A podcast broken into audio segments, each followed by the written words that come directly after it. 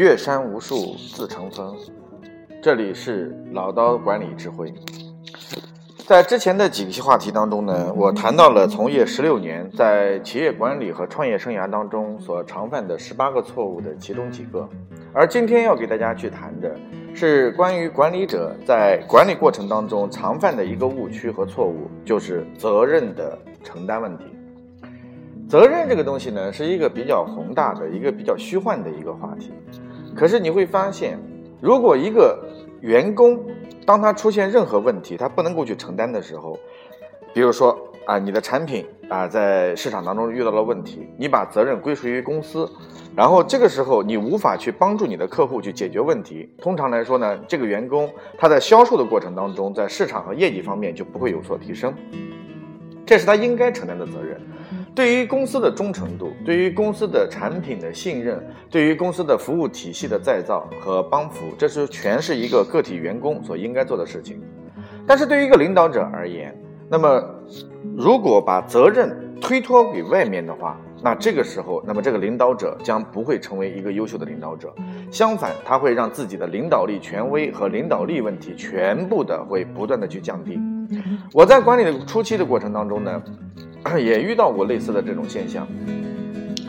我曾经呃，在出现任何问题的内部的联席会议当中呢，我经常会跟不同的部门在一起开碰头会。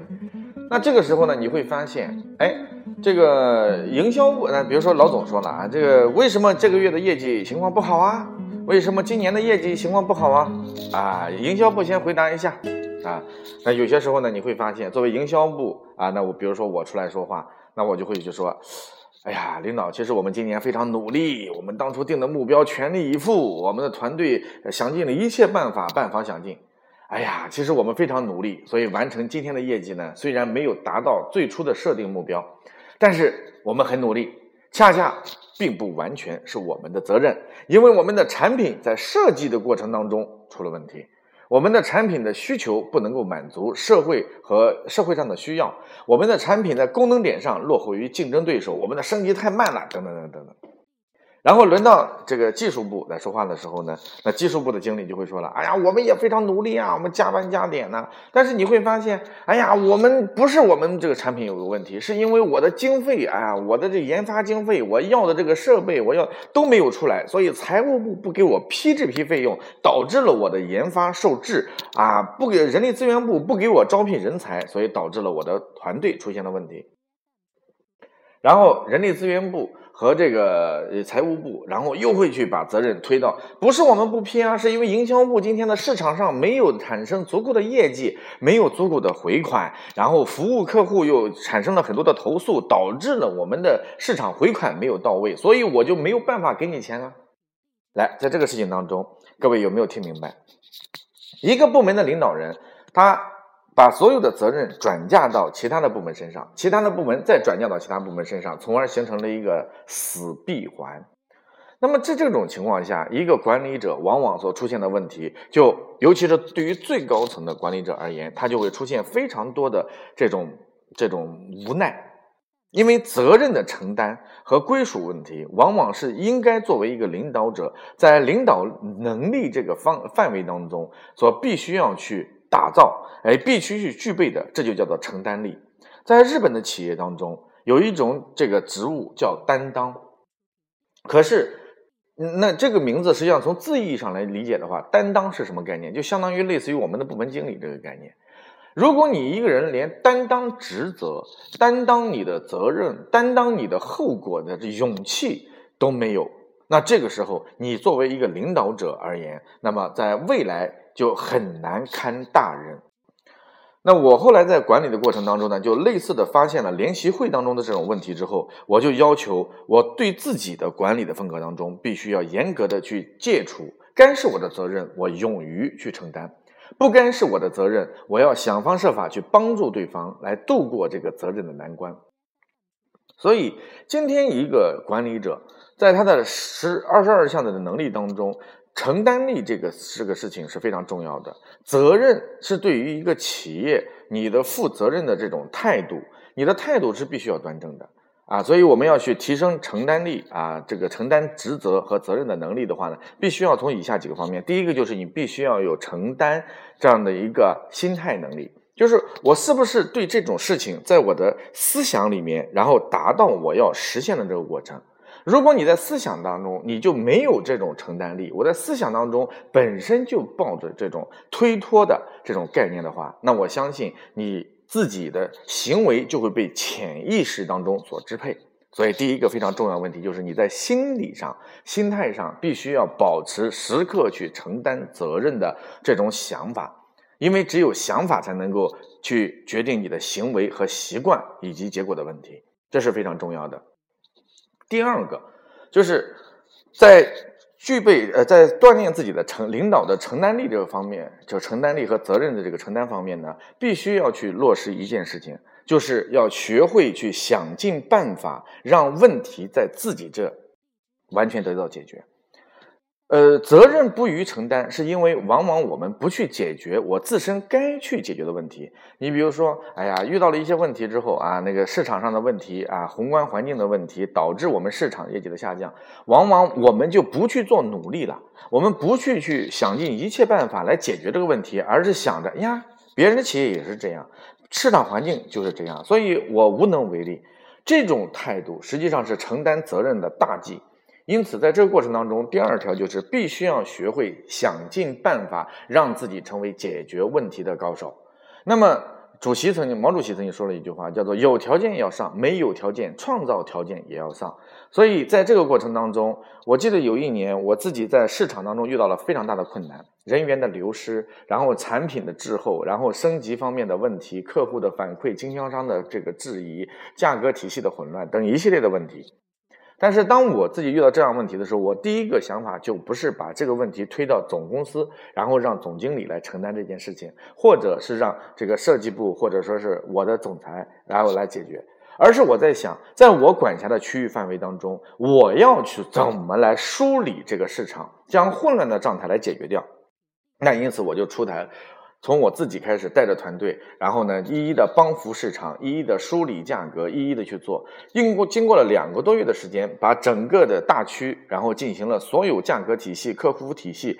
产品技术服务体系，然后这个经销商代理体系、价格体系，然后四零零体系、路演体系全部给它解决。那这个时候，往往你在梳理完了之后，而不是一味的去抱怨，就能够让你的市场呈现出一片欣欣向荣之态。所以，第二个就是。责任的承担是必须从想尽一切办法从解决问题开始，而不是从推脱问题开始。第三个，在提升承担这个责任这个方面的时候呢，然后必须要去梳理一种这样的一个团队的氛围，就是要在企业的呃团队的发展过程当中，要去建立起责任的归属问题，就是你既要有心态方面的问题，也要有自己。方法论的指导，同时第三个就是必须要有团队文化的这种传承和洗脑。当然，洗脑这个词儿不太好听哈。那你在每你的团队的会议的内部当中，甚至是你的副手和你的下属员工当中，你必须要建立起责任的制度性归属问题。当我一旦去落实到你的业绩，落实到你的市场的这样的一个区域范畴，或者说定立的目标，那这个时候就必须把责任归属的所有节点放到你的这个团队的 team leader 的最高人这个人来承担，就是所有最大的责任的承担者，一旦出现问题之后，你即使是你的团队成员问题，你的领导人也必须要去出来去担这个责任。只有在文化这个层面当中，不断的让每一个团队的成员意识到，我自己归属的范围当中，我必须要去做。我们经常会讲，嗯，一个人三十而立，为什么会讲三十而立啊？三十而立不仅仅是你事业立起来，更重要的问题是因为你的心态你树立起来了，思想开始变得成熟，同时你家庭成长起来了。一个男人的成长呃成熟啊。绝对不是从他的年龄上满足十八周岁就是要成熟，而是因为他到了这个真正的成为父亲这个角色之后，他才能够真正成熟起来。为什么会成为父亲的这个角色才成熟呢？因为当你有了孩子之后，你就会不断的去包容你的孩子，然后呢，孩子的所有的一切，他的成长过程当中遇到的问题，都是你父亲该去承担的责任。所以在责任责任的承担力方面，那么必须要去建立起你一个团队的制度性的这种氛围，从文化的这个层面当中去约束所有的员工，让他知道我自己的责任的归属和我自己的管辖范围。只有从这个层面上，然后不断的持续的灌输，才让你的团队的员工每一个人都觉得，哇塞，这个是我的责任啊！我不能把责任外推给别人，我要学会让我自己去承担，我自己想尽一切办法去解决。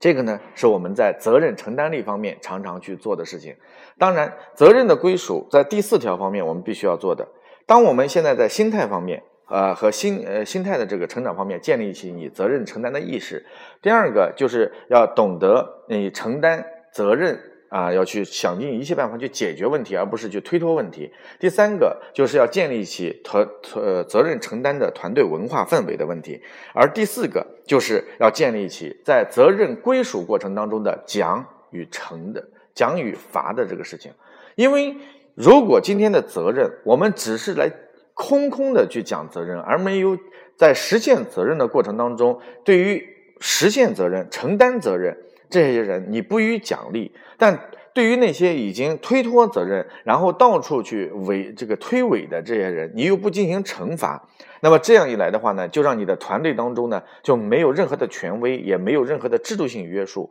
从而让团队还处于一个分崩离析的位置，让所有的团队的氛围呈现一个松散的状态。所以在责任的第四条当中，就是必须要建立起制度性上、制度性上所约束的一个奖惩的体系。这样才能够让所有的这些员工，他能够在责任的承担方面开始逐步建立起他的心态，拥有在文化的过程当中的熏陶，想尽一切办法解决啊我所承担的责任，同时来追求我承担责任和想尽办法解决目标之后的奖励的问题。这个呢，是我在管理过程当中，然后慢慢的从一个误区扭转回来之后所达到的良好的结果。